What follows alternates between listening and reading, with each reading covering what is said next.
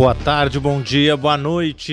Iniciando aqui na sua FURG FM mais um programa Pluriverso. Programa Pluriverso aproximando a sociologia da comunidade e a comunidade da sociologia. Eu sou o Cristiano Engel, que então assim como toda segunda, às três horas da tarde, mais um programa por universo, programa por universo que vai ao ar aqui, ao vivo, na FURG FM, mas que também reprisa aqui na própria FURG FM, todas sextas, às 21 horas, mesmo dia e hora, né? Sexta-feira, às 21 horas, em que ele é reprisado na Federal FM, rádio da Universidade Federal de Pelotas.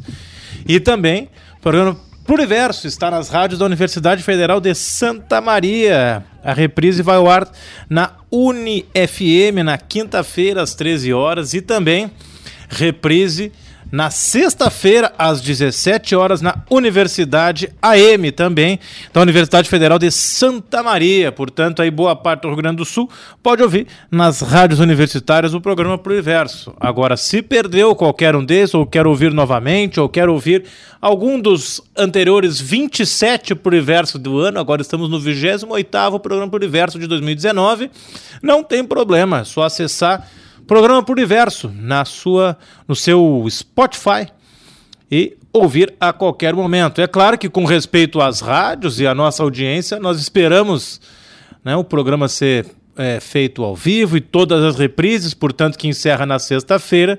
E no sábado, o programa da semana, portanto, é disponibilizado nas plataformas é, em streaming, em especial Spotify, também Google Podcasts e outros aí. Se colocar no Google Programa por Universo, vai acabar encontrando e ouvir qualquer um, por enquanto, aí qualquer um dos 27 programas do ano.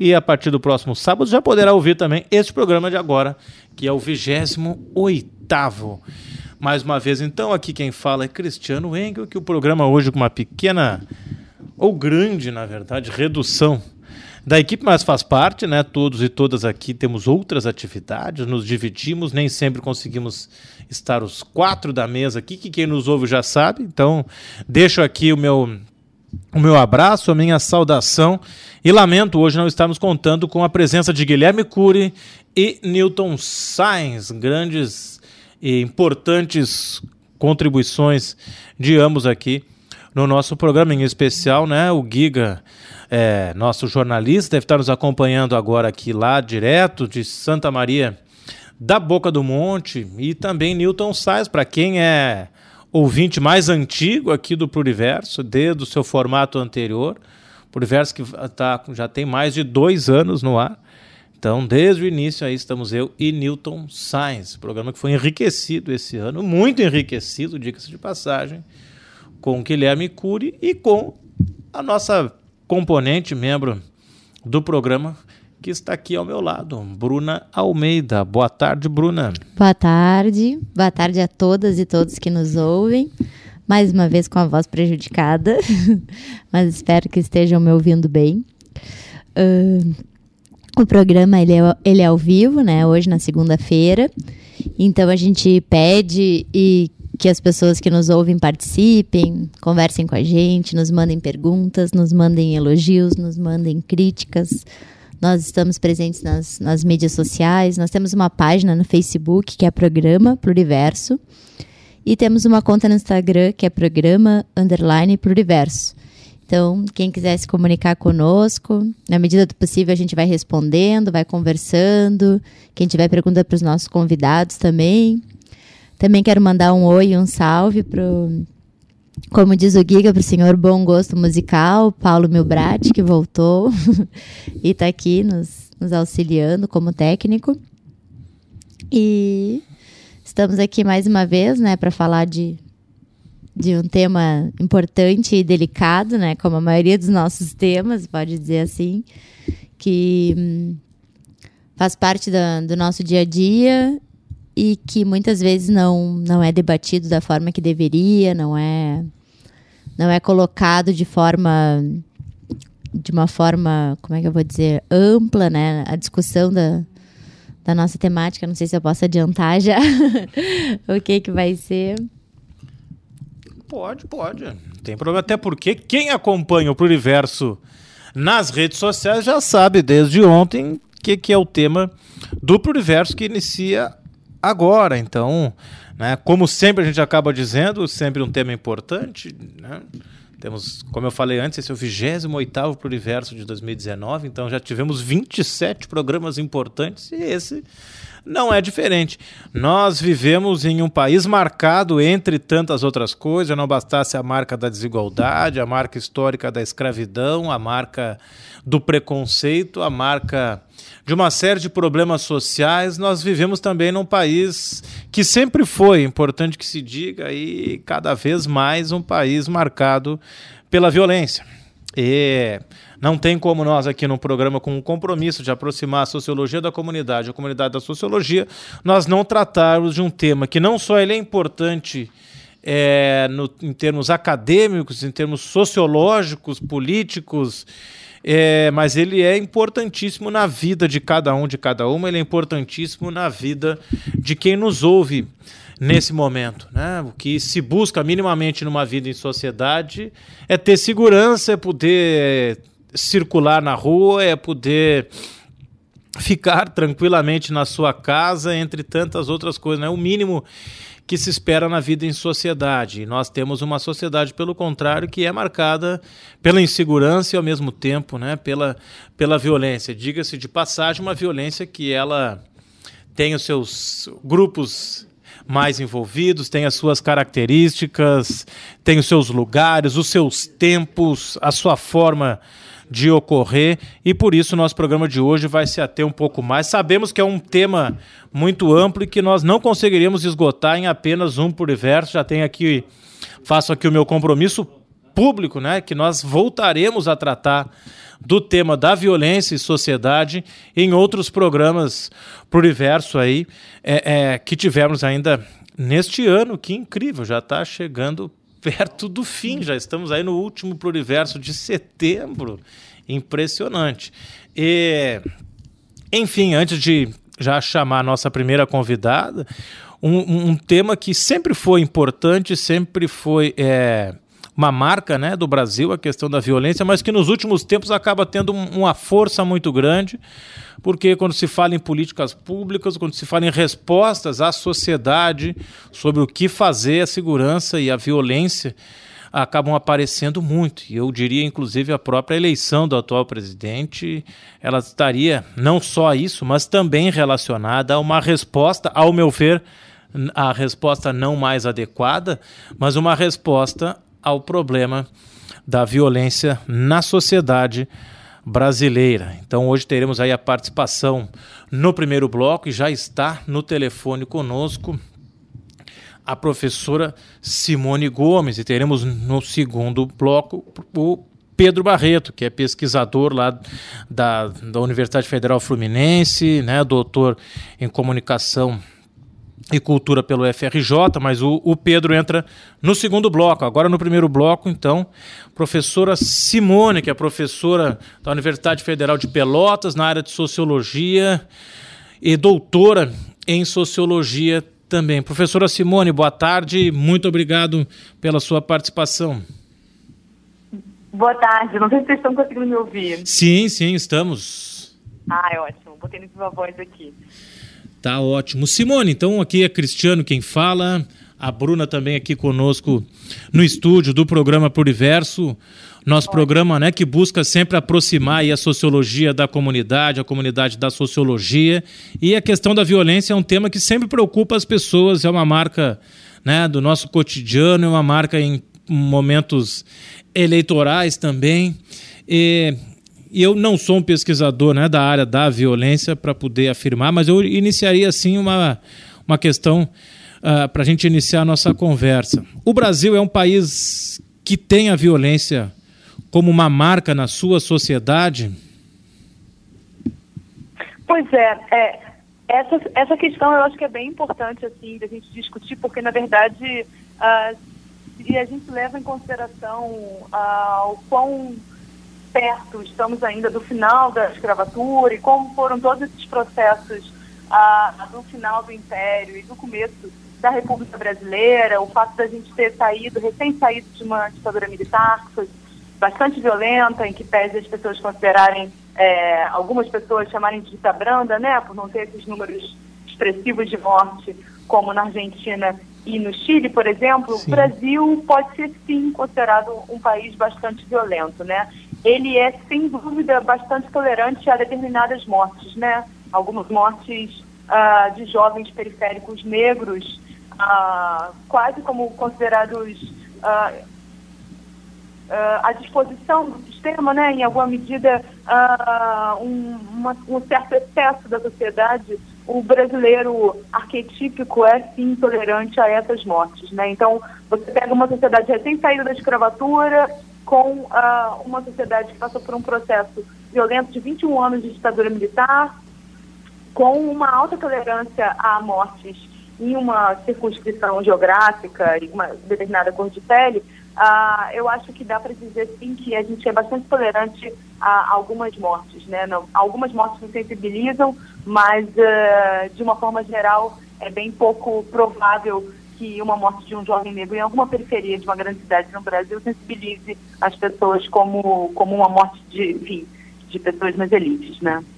É, infelizmente, né, certas mortes acabam sendo é, normalizadas né, e aceitas com tranquilidade, digamos assim, pela, pela sociedade como um todo, né, Simone? E o que nós temos também, não sei se tu concordas com a avaliação que, que eu fiz agora há pouco, o quanto pesou aí essa questão, né? A violência e uma resposta a ela com alguma, alguma proximidade com o que seria política pública de segurança, mas, uh, o que o atual presidente apresentou e apresenta ainda é, é, enquanto governo. Poderíamos, claro que não completamente, são inúmeras é, variáveis, mas poderíamos colocar aí a questão da violência e uma resposta à sociedade como um dos pontos que acabou favorecendo o discurso do, do atual presidente. E aí já aproveito também, Simone, né, nessa, nessa reflexão,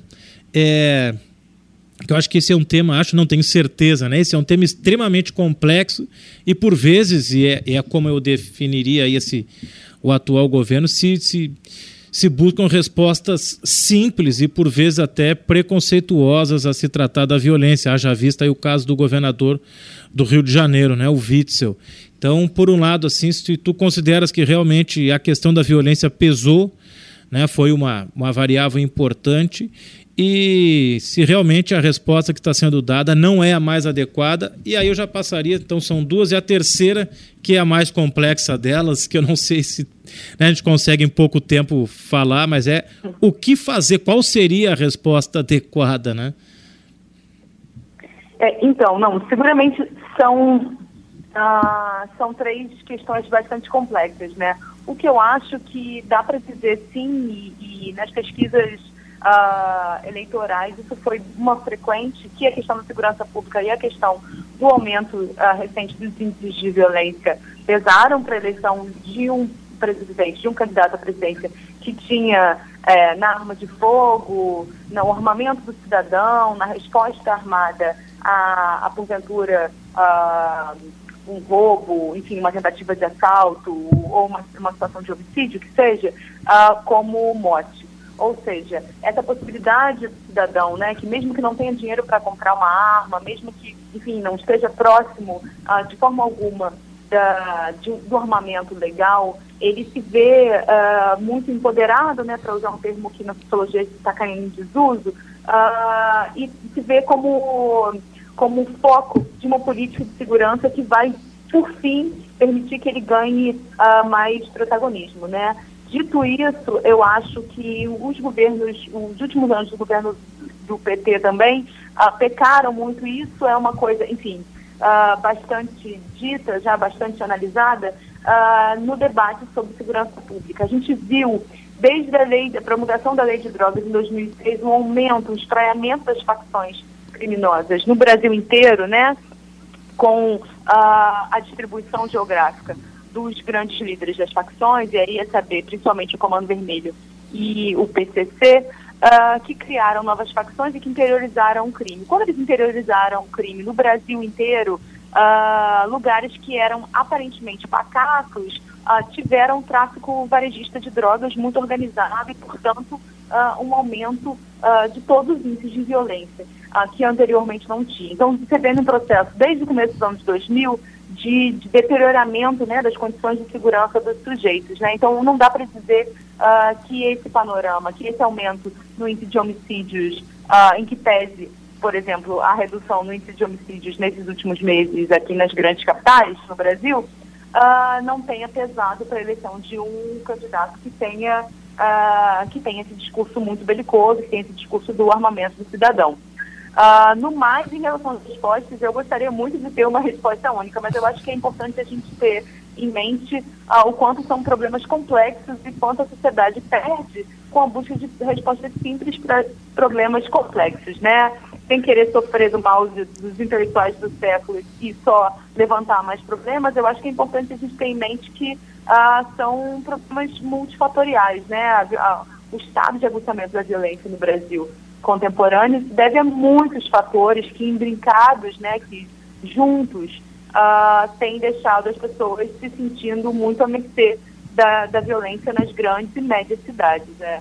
Ah, respostas simples, como as respostas ah, frequentemente veiculadas pelo governador do Rio de Janeiro, pelo uh, Witzel, não são certamente as respostas mais uh, mais interessantes politicamente e societariamente, né? Vide a morte da, da menina Agatha na semana passada, né? A terrível morte, não lamentada e não comentada pelos, uh, pelos representantes legais do Estado.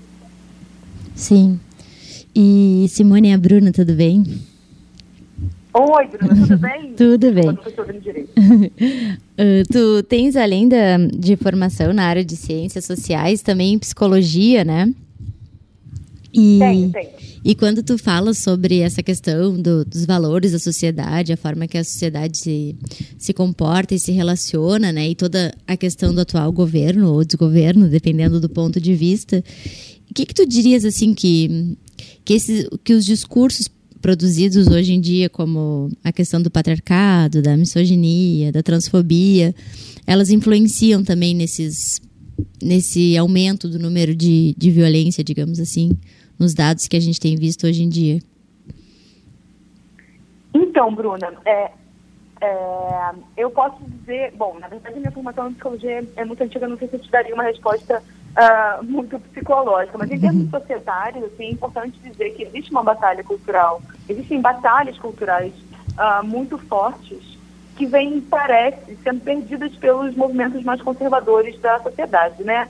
Em relação a, a, a, a questões raciais, a questão de cotas que vem no bojo da discussão uh, étnico-racial no Brasil nos últimos 20 anos, pelo menos, ao movimento feminista organizado desde a década de 70, ao movimento LGBT, por que não, também organizado desde a década de 70 e mais fortemente organizado a partir dos anos 2000. E aí, nesse sentido, quando tem um movimento que é, é, é, adquire algumas conquistas, né, seja pelo judiciário, no caso do movimento LGBT, e seja com um ganho de, de um novo fôlego, que é o caso do movimento feminista, uh, nos últimos 15, 20 anos, eu, eu acho que tem esse backlash, né, como dizem na literatura, quer dizer, essa uhum. reação conservadora é muito forte e ela é muito violenta, né? Não, a gente já é o movimento, o país que mais mata a população LGBT que no mundo há pelo menos uns 50 anos, né? Na frente do México, na frente de outros países com um histórico de machismo muito forte. Então, eu acho que há as conquistas, ainda que incipientes, ainda que não uh, em relação a políticas públicas dos últimos anos uh, tornaram uh, um certo setor da sociedade muito conservador, muito refratário a tudo que é diferente, né? E aí sim, para jogar para a psicologia, uh, Narciso odeia tudo que não é ele no espelho, né? Então uhum. a dificuldade de lidar com o outro uh, da, da, do, da população brasileira média parece estar um pouco no, no cerne dessa, dessa não identificação, desse ódio a tudo que é diferente, sabe? Sim. Infelizmente, sim. é, exatamente. Acho que por isso mesmo, né, de tratar, por vezes, em vez de tratar a questão da violência de uma maneira simplista, que se resolve com violência, ou exaltando o maniqueísmo né, do bem contra o mal, como se violência fosse só uma questão de ser mal ou ser, né, e não ser violento ser do bem É, e aí acaba entrando muitas vezes, mesmo que as pessoas não se deem conta, um preconceito racial, entra um preconceito de classe também.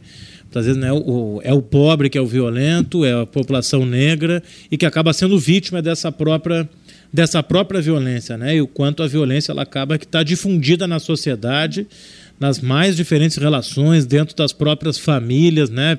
Já vista a questão toda da violência contra a mulher, enfim, a, a sociedade se forma no, né, nessa na violência como algo que faz parte do cotidiano, não é exclusiva dessa ou daquela classe social, talvez chame atenção em determinados momentos, quando determinada classe é atingida, né, as classes, a elite é atingida, passa a ser vista de outra forma, mas enquanto são as classes baixas e os, né, a população negra mais afetada, vítima da violência, muitas vezes do próprio Estado, isso não é visto como um problema tão grave, né? Parece que quando o problema está lá na periferia, não é tão problema assim, passa a ser problema quando atinge a elite e as classes médias, mas principalmente a elite brasileira. Então essa e que se reforça aí nessa questão do não olhar o outro, não valorizar o outro, né? Então essa violência é problema quando ela é comigo ou quando alguém, algum, digamos, igual.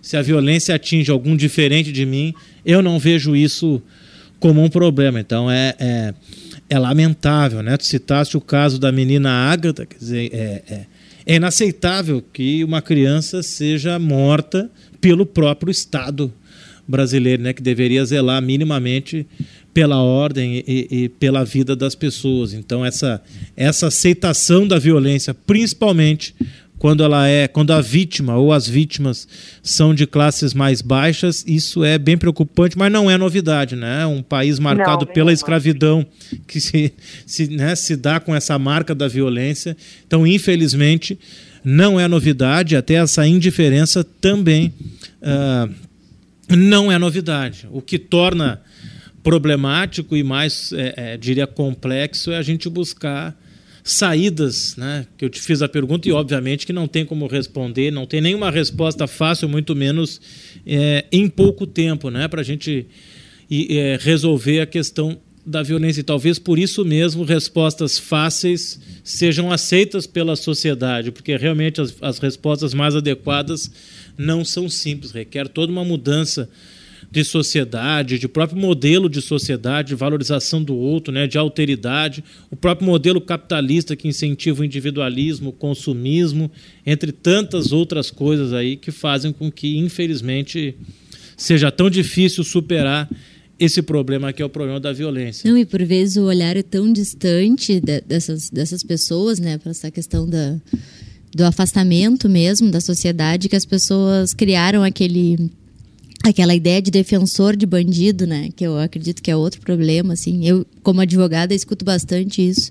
Ah, mas tu, ah, mas tu é defensora de bandido. Bem, nós que, que hum, fizemos um juramento, né? Que devemos honrar a justiça, a gente acredita no, no devido processo legal, né? Que toda pessoa tem o direito de, de, de ser levada a julgamento e, enfim, passar por todas as etapas e que não é que a questão não é essa, né? Então acho que tem muito disso assim e esse essa divisão de bem e mal também acabou criando aquela ideia de ah, os defensores dos direitos humanos e os não defensores. Eu, eu acho que aquele filme Tropa de Elite que que é um filme que vai tratar de sociologia de uma maneira bem enfim, né, que a sociedade tem acesso e se discutiu muito também, ele, ele vai falar disso, que é colocado como ah, o capitão que não, não tem muito respeito pela, pelas pessoas, assim, pelos direitos básicos, acaba confrontando com aquele que se diz defensor dos direitos humanos, né? Então, acho que isso também é outra questão que acaba afastando as pessoas, assim, elas não entendem que nós somos todos seres humanos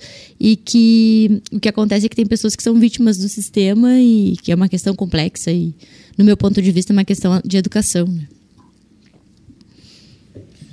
Exatamente. Então, Simone, uh, tu trabalhas, né? Teus trabalhos também não só é, violência, como nós estamos tratando aqui, tentando assim de uma forma mais ampla possível, mas teus trabalhos, teu, tua pesquisa também no que diz respeito aos movimentos sociais, né? E tendo aí a violência como parte, pelo menos de alguns setores aí de movimentos sociais. Ainda temos tempo aqui, eu não sei se gostarias de falar um pouco sobre isso, quer dizer, de que forma a violência aparece em protestos, em movimentos, no caso dos black blocs, por exemplo, principalmente nas capitais aqui no Brasil, né, com, de que forma a violência aparece em movimentos sociais, em protestos, em manifestações em nosso país. Pois é, eu posso falar brevemente, sim. Na verdade, analiticamente, assim, eu fiz a minha tese de doutorado e eu venho trabalhando já tem alguns anos uh, com a ideia de violência rotinizada, que é uh, uma violência aqui nas grandes cidades, mas também nas pequenas cidades uh, brasileiras, eu imagino, se, se difundiu a partir de um medo que é constante e de um índice mensurável pelo Estado, né? É, de violência muito alto, mas também uma sensação de insegurança e violência das pessoas que tem a ver com uma pluralidade de uh, atores da violência. Ou seja, as pessoas uh, em determinados contextos no país, e não são poucos, uh, têm muito medo de se organizar politicamente, têm muito medo de. Uh, estão desmobilizadas, principalmente, não conseguem se reunir publicamente para discutir os seus problemas, porque uh, elas não sabem exatamente, ou elas sabem justamente uh, que a organização armada daquele local em que elas vivem é, não permite que se discutam assuntos públicos e que não permite a organização. Em relação aos outros dois extremos, é a análise da violência, quando aplicada aos movimentos, ela parte muito uh, de uma violência que estaria nos sujeitos, ou seja, que estaria uh, nos manifestantes, né? E aí os black blocs acabaram virando um pouco o emblema disso a partir de 2003 no Brasil, Sim. mas já são figuras conhecidas dos movimentos desde o final da década de 90, né? Uh, na Alemanha e nas manifestações de Seattle, conhecidas como altermundistas, uh, contra, enfim, contra a nova organização mundial, substancializada né, na ideia do, da OMC, na né, ideia de um livre comércio. E aí, nesse sentido, os Black Blocs são só uma figura que, enfim, uh, que ajudou a formar esse sujeito criminal para a mídia e atender potenciais manifestantes como mascarados, como vândalos, como né, uma fonte de, de medo para as pessoas, enfim, nas suas casas, com, com muita atenção a danos no patrimônio, ao patrimônio, né, a vidraças, essas coisas. Mas é importante dizer que a figura da violência nos manifestantes já é bem comum, já é bem frequente na história, desde os ludistas, o movimento ludista que quebrava as fábricas ah, como último recurso na Inglaterra, no século XVII, principalmente por conta, 17 e 18, por conta de péssimas condições de trabalho, né? Uh, mas essa figura do quebra-quebra é bem frequente no mundo inteiro, já tem bastante tempo. Né? No Rio de Janeiro e São Paulo, no final da década de 70, você observa uma série de greves uh, que contaram com quebra-quebras por conta da, assim, da, da não escuta sistemática do Estado na reivindicação das pessoas por melhores condições de, uh, de transporte de mobilidade urbana. Sim. No outro polo, no polo da repressão estatal, é importante dizer que uh, o estado, os estados né, encontram com, com muita violência e com muita certeza os manifestantes. Uh, em, várias, em várias dimensões, né, mas é, nos protestos em rua, na organização, nas reuniões uh, e nas assembleias, com, uh, com muita violência. Né? A, gente pode, a gente tem visto nos últimos meses, dois, dois últimos meses, os protestos em Hong Kong seguidos sendo encontrados com violência por parte do Estado, ah, ainda que tenha ficado ah, muito emblemática a figura de uma pessoa com o olho, de um manifestante com, que teve o olho ah, danificado por conta de um tiro de bala de borracha, mas no Brasil a gente vê já com muita, com muita frequência, inclusive com uma certa naturalização, como o Estado age com violência uh, com as pessoas que se organizam publicamente e que, enfim, estão numa marcha, numa passeata que foi negociada uh, com o Estado. É bom lembrar, para os ouvintes que não sabem, as marchas e as passeatas que acontecem em, em locais públicos, Sim. elas são, enfim, avisadas, comunicadas ao Estado, enfim, não tem como parar uma rua sem, sem, sem antes ser negociado. E aí, nesse sentido, a repressão estatal é, uma, é um tipo de violência uh, que é certeza, né, a única certeza analítica, empírica, quer dizer, que a gente observa tanto nas nossas análises é, dessa universidade quanto fora, uh, mas não necessariamente a violência dos manifestantes, não necessariamente essa violência que eu chamei de utilizada, né, que é a violência uh, do ambiente, do contexto, que é meio que impede muitas vezes uh, ou que reconfigura em outras a, a, a, as manifestações, enfim, e a, e problemática dos movimentos locais. Tá certo. Simone, infelizmente já nosso horário aqui na primeira parte do programa já estamos encerrando, então acho que podemos aí ter um breve um breve diálogo já e espero que, que a gente tenha conseguido inicialmente pelo menos esclarecer um pouco aí para o nosso ouvinte, a nossa ouvinte, uhum. alguns pontos aí da, no, no que diz respeito à violência. Como eu disse antes, com certeza teremos outros programas por universo e entraremos em contato aí para que possa voltar aí a contribuir conosco. E com isso aí agradeço imensamente a sua participação aqui em mais um programa por universo. Ah, eu que agradeço. Ótimo, estou à disposição. Vocês podem, podem me ligar assim, seguramente. Muito obrigado. Obrigado. Obrigado, Simone. Então, aí a participação da professora Simone Gomes, professora da Universidade Federal de Pelotas, da Sociologia. Simone aí que participa do mesmo grupo de pesquisa que eu, aí do julho de 2013, das manifestações, e contribuiu aí já bastante, acho que trouxe aí algumas reflexões para a gente pensar um pouquinho sobre violência. Como eu disse antes, e não é, é, é eu acho que eu, eu, sei que é um tanto clichê, mas não custa lembrar, né? É um tema que nós voltaremos a tratar pela sua complexidade. E justamente a sua complexidade que faz com que uh, surjam pessoas apresentando soluções fáceis para a violência, o que é muitas vezes um engodo à população, mas que se deixa levar, né? como por exemplo de que é tendo arma que se resolve o problema da violência, ou é semeando e disseminando o ódio que a gente vai acabar com o problema da violência. Muito pelo contrário. É com uma cultura menos ódio, mais amor, é com menos arma. Né? E, e, então, infelizmente, nós nos deixamos, nós, a população brasileira, né, nos deixamos levar por um discurso fácil, por uma saída fácil, para um tema e um problema social extremamente complexo, por isso estamos tratando dele hoje. E agora vamos à nossa música. O nosso programa que varia, né? Às vezes a música é no meio, às vezes a música é no fim, às vezes mal e mal tem música. Mas hoje a música é no meio do programa, uma espécie de um intervalinho hoje aqui no nosso programa pro universo.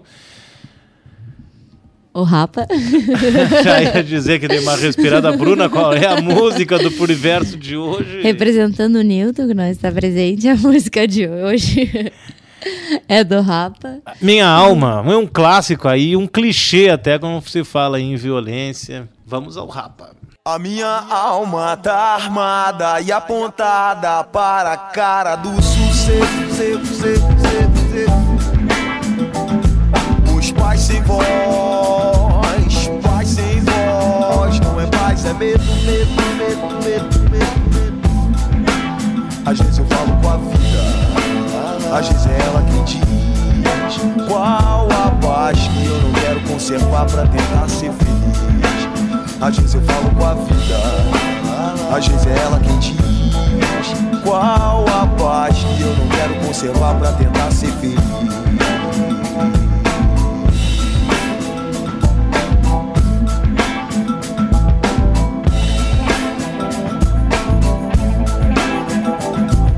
A minha alma tá armada e apontada para a cara do sucesso.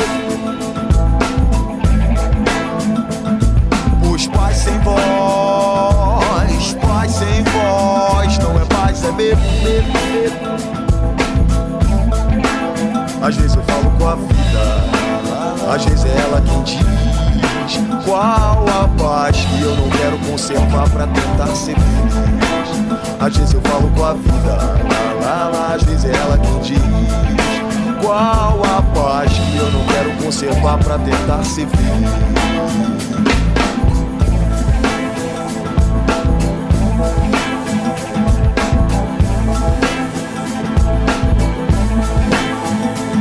As grades do condomínio são pra trazer proteção. Mas também trazem a dúvida se é você que tá nessa me abrace e me dê um beijo. Faça um filho comigo, mas não me deixe sentar na poltrona no dia de domingo. Procurando novas drogas de aluguel nesse vídeo coagido. É pela paz que eu não quero seguir admitindo.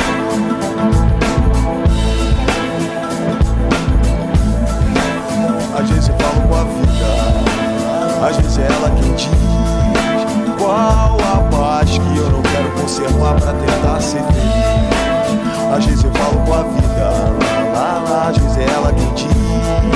Qual a paz que eu não quero conservar pra tentar ser feliz?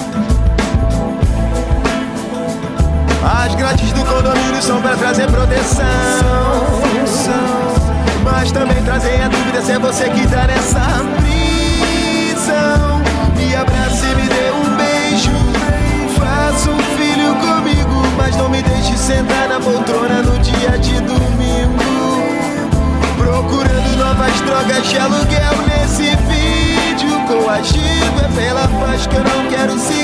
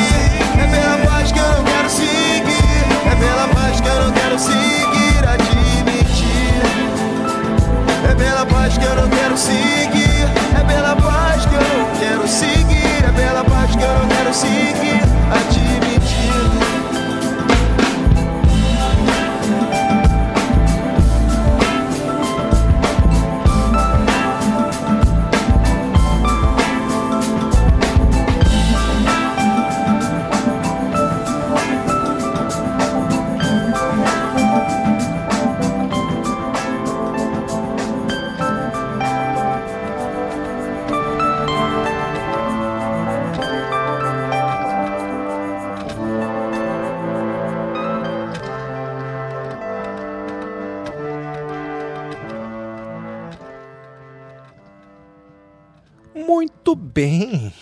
Aí um clássico, já um, ainda que não seja tão antigo assim, mas um clássico do Rapa. Minha alma. Já teve ouvinte aí dizendo que gostou da música. Muito bem. Programa de hoje que trata de violência, que trata desse problema tão grave aí da sociedade brasileira. Conversamos no primeiro bloco com a professora Simone Gomes, da Universidade Federal de Pelotas, da Sociologia, pesquisadora né, sobre violência. E agora já estamos aqui tentando contato com Pedro Barreto, direto do Rio de Janeiro, também para falar conosco sobre violência. Pedro Barreto, que é doutor em comunicação e cultura pelo FRJ, né, pesquisador do PPG-MC da UF, da Universidade Federal Fluminense e coordenador do curso de extensão Mídia e Violência e Direitos Humanos. Portanto, não tenho dúvida que tem muito a contribuir conosco. Lembrando Já... que. Opa, desculpa. Fala, Bruna. Interrompendo aqui. Lembrando que o nosso programa está nas redes sociais, né? Então, quem tiver a fim de mandar perguntas pro, pro Pedro, né, pro professor, fique à vontade. E outra coisa, para quem está acostumado, assim, a ver o nosso programa toda semana, quando os nossos queridos amigos Guilherme e Newton não estão presentes, embora sejamos todos uh, estamos todos como comunicadores aqui, eles são os caras da área da comunicação, né? Então, quando está apenas a Bruna e o Cristiano por aqui, não tem live no Instagram. Ah, é verdade, mas no último já não teve live no Instagram, não é, teve, então... não teve. Até uma, uma escolha nossa aí. Até fica aí, né? aviso que o Pedro nosso convidado já está no telefone aí nos aguardando, mas fica aí para quem nós optamos aí por não fazer mais a live no Instagram, por acharmos que não há necessidade, tinha pouca audiência. Agora, se você que nos ouve, seja na FURG FM, na Universidade AM, na UniFM, na Federal FM, no Spotify, no Google Podcast, onde for. Acredito, não, é importante, eu ouço, acompanho o programa, assisto pela live do Instagram. Entre em contato, nos avise que se for esse o clamor da sociedade, nós assim o faremos. Afinal de contas, é esse o nosso objetivo aqui, é o diálogo com a sociedade. E assim já faço contato então com o nosso segundo convidado para tratar do nosso tema de hoje, violência. Pedro Barreto, muito boa tarde. Obrigado por participar aqui do programa Universo. Olá, boa tarde, amigas e amigos. É um prazer, uma grande satisfação estar conversando com vocês aí, falar de um tema tão difícil, né? Mas muito importante para ser discutido. Exatamente. O melhor é que a gente não precisasse discutir isso e que não é. fosse um problema público, né? Mas infelizmente é um problema mais do que necessário aí a ser a ser conversado. Aproveito aqui, deixo mais uma vez um abraço para o Guilherme Cury, que foi quem quem fez o contato contigo e proporciona aí que possa ajudar aí nessa conversa com o nosso ouvinte e a nossa ouvinte. Pedro, trabalhas né, com comunicação e a maneira como a violência é tratada nos meios de comunicação. Acho que para a gente iniciar a nossa, a nossa conversa, é... o que, que a gente pode dizer? Né? De que forma a, a primeiro lugar, né, no Rio de Janeiro, a violência é um problema tão grave. O Rio de Janeiro, ainda que não seja a cidade mais violenta do país, aliás, não está nem entre as cinco primeiras, se eu não me engano, mas acaba sendo o grande símbolo da violência, infelizmente. Seja ela por parte da sociedade, seja ela por parte do próprio Estado, como nós temos visto aí ultimamente, cada vez mais. É, mas uma coisa é a violência propriamente dita, outra coisa é como ela é tratada pelos meios de comunicação que não quer dizer que necessariamente né, seja o reflexo do que acontece na realidade. A gente pode dizer que há aí um, não sei se um problema, mas uma forma inadequada da maneira como a violência é tratada nos meios de comunicação em nosso país? Então, eu estou com um, um, pouco um probleminha, porque eu estou muito eco na ligação, então talvez isso, é, não sei se teria como resolver um pouco isso. Estamos, vamos tentar resolver tentar... aqui responder, mesmo que, mesmo que me atrapalhe um pouquinho. Tudo bem. Assim. Deixa eu ver se. Aqui o. Alô? Alô, alô, pode falar, estamos ouvindo. Ah, melhorou agora. Ah, tá. É o que acontece. A, a, grande questão da representação da violência, que é o meu, que é o meu estudo, né? Eu, fiz, eu terminei o doutorado na Escola de Comunicação da UFRJ eu fiz uma pesquisa sobre de que maneira a, a mídia hegemônica, né, em especial o jornal Globo, retrata a, retrataram as UPPs, né, que foi uma política de segurança pública que foi de 2008 até 2018 no governo do Estado do Rio, e de que maneira a representação da mídia sobre as UPPs impactou nas implementações de, de, políticas públicas na área de segurança pública, em especial as UPPs. E falando muito brevemente sobre isso, a, a, uma das minhas conclusões foi que 60% das, das notícias que eu, que eu analisei, das 557 reportagens sobre que eu, que eu analisei, 60% aprovam a, a, a imposição de medidas duras medidas mais duras contra o crime nas favelas ocupadas pelos UPPs. E 80% das reportagens aprovam a violação dos direitos dos moradores por práticas violentas da polícia. Certo? Uma outra conclusão foi também que a maior parte das fontes ouvidas pelo jornal eram fontes ligadas ao Estado, quer dizer, a polícia, o delegado, o juiz, o desembargador, o governador, o prefeito, etc. Então, é, o que a gente pode dizer, a gente não pode dizer, por exemplo, que não exista violência no Rio, que o Rio não seja uma cidade violenta. Obviamente, o que você falou é muito importante. Sim. Se você pegar a taxa de homicídios por 100 mil habitantes, o estado do Rio não está sequer entre os 10 estados mais violentos da, é, da federação do, do, Brasil, né? No entanto, a, a, a, cobertura da mídia faz com que seja o Rio de Janeiro seja visto como uma cidade muito violenta, né? E isso justificou, por exemplo, a, o decreto do governo Temer de fevereiro de 2018 que determinou a a intervenção militar no Rio de Janeiro, Isso. Né, que durou todo o ano de 2018, né, em função dessa representação da mídia, né, da violência na mídia.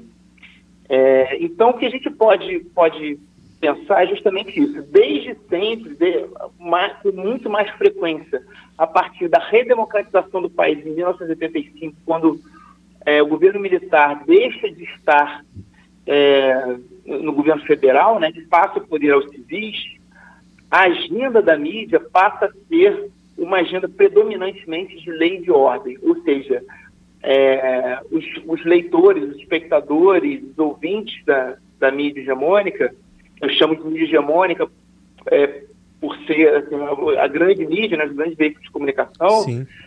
passaram a colocar na agenda midiática a, a, a, problemática da segurança pública, da lei, da ordem e mesmo da corrupção. Né? Isso passou a ser entendido como prioridade, enquanto que outras pautas é, importantes, tão importantes quanto ou mais, como os direitos civis, é, a violação de direitos das minorias, é, passou a ser relegado a segundo plano.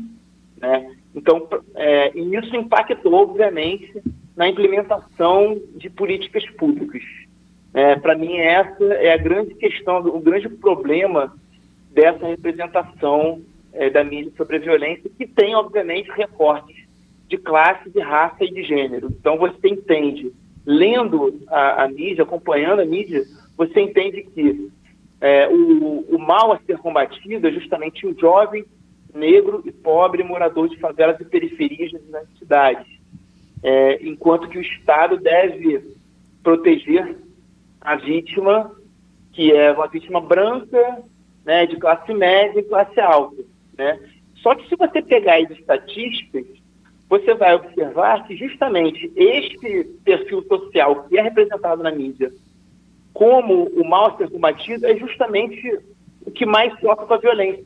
Exatamente. Né? Nós tivemos no, no, Rio de Janeiro, só em 2019, né, nos oito meses iniciais de 2019, 1.250 pessoas mortas pela polícia e pelos agentes de segurança pública, né? enquanto que 45 policiais foram mortos em serviço. É obviamente, óbvio que nenhuma vida vale mais do que outra. No entanto, se você analisar esses números, né, minimamente, você vai observar que não, não há nível de comparação. Né? A polícia mata muito mais do que morre. E ela está morrendo também. A polícia está morrendo também, e está inclusive se matando. É, o índice de suicídios na Polícia Militar do Rio de Janeiro é alarmante também. Então, é, tudo isso é ser, ser problematizado e a maneira como isso é representado na mídia e impacta, obviamente, é, na elaboração e legitimação de políticas públicas. Sim. Uh, aqui é a Bruna, tudo bem, Pedro? Olá, Bruna, como vai? Tudo tranquilo. Uh, sobre essa questão da representação da mídia que tu estava colocando, eu tenho um questionamento no sentido de que, que é possível dizer que a mídia vai criar mitos. Não sei se mito acho que não é uma palavra pra, boa para utilizar nesse momento, mas caricaturas, por exemplo. O uh, que, que eu quero dizer com isso? Eu, na minha visão de leiga, eu acredito que a mídia, às vezes, ela, numa, numa uma construção social, a partir de uma construção social, ela vai, vai, por exemplo, generalizar o medo, né? Vai trazer questões, dados alarmantes, nem sempre dados reais sobre violência, uh, gerando medo na população e por vezes uh, também cria estereótipos, por exemplo, uh, do bandido e vai lá e, vai, e mostra uma prisão de bandido para a sociedade entender que diminuiu a violência a partir daquele momento, entende? Eu acho que essa questão da mídia, no sentido de influenciar a forma de vida das pessoas a partir do ponto de vista que eles querem para aquele momento. Tu acredita que existe essa, esse jogo da mídia ou não? É, então, Bruno, assim, eu acho que sim, a gente pode é, entender que é algo nesse caminho aí. É, tem um livro muito interessante, que é o livro da professora Letícia Cantarella Mateus, da UERJ, que chama Narrativas do Medo, em que ela vai mostrando é, de que maneira essas narrativas elas são construídas de forma a estimular o medo é, nos leitores, no, na audiência da mídia, né? É, de forma a, mostrando predominantemente o crime no espaço público, por exemplo, nas ruas, nos ônibus, no, no metrô, no, no, espaço público, e crimes ocorridos ocasionalmente, ocasionalmente, em que a vítima não, entre muitas aspas, aí, não mereceria morrer, não que alguém mereça morrer, mas a representação que é passada justamente é assim, fulano morreu, era jovem, bonito, eu é, tinha um grande futuro pela frente, então eu não, não mereceria morrer. Por outro lado, é, quando morre alguém supostamente ligado ao tráfico, é, essa pessoa ela é representada de forma ah, tinha envolvimento com tráfico, tinha passagem na polícia, estava segurando fuzil, estava é, portando drogas.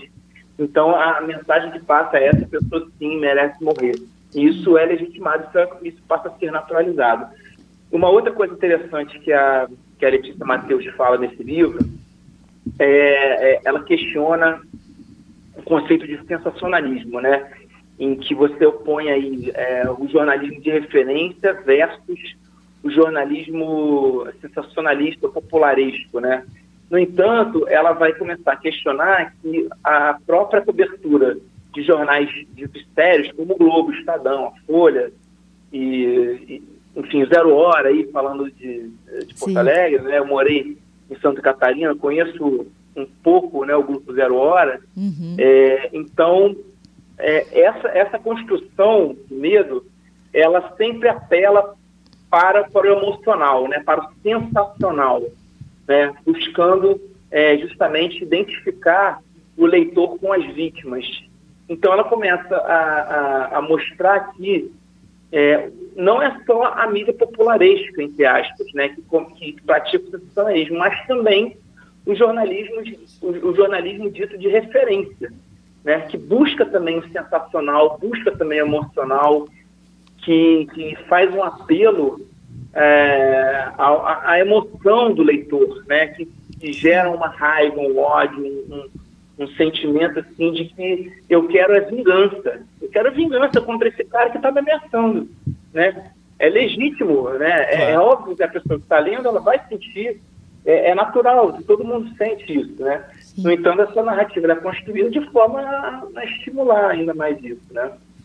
É, eu acho que tentando assim, né, ver alguns exemplos, né, porque por vezes parece que é só uh, tipo o Datena, Cidade Alerta e esses programas que tratam da violência de forma sensacionalista, mas provavelmente qualquer uh, telejornal, digamos, considerados mais sérios, também vão dar um peso muito grande, também tratando dessa forma aí, tentando de, de certa forma rotular o, o criminoso, tentando enquadrar e de uma forma também sensacionalista, incentivando essa perspectiva né, por parte da população. É, exatamente, exatamente isso. E aí isso estimula né, essa oposição, esse antagonismo entre o bandido e a vítima, né? É, em que o, o, leitor, o espectador, né, ele, ele passa a se identificar com aquela vítima que, que morreu numa ocasião que ele começa a pensar poderia ter sido eu também, né? Um ônibus incendiado em plena, em plena, em plena rua, né? Em plena, em plena praça pública, né? É uma bala perdida, é, normalmente a vítima é branca, né? A vítima que é representada na, na grande mídia branca. Então, é, é, esse caso da Ágata, por exemplo, ela é a repercussão que isso gerou, isso, é, isso a gente pode interpretar como um fato novo, talvez, né, em que é, uma, uma, menina negra, moradora de favela, em forma de escola, foi, foi, foi morta, né? E isso, obviamente, gerou uma grande repercussão. No Sim. entanto, é, a gente ainda observa é, em alguns telejornais, né? Recentemente é, circulou nas redes sociais um, um jornalista, né? Um, um, dois jornalistas, né?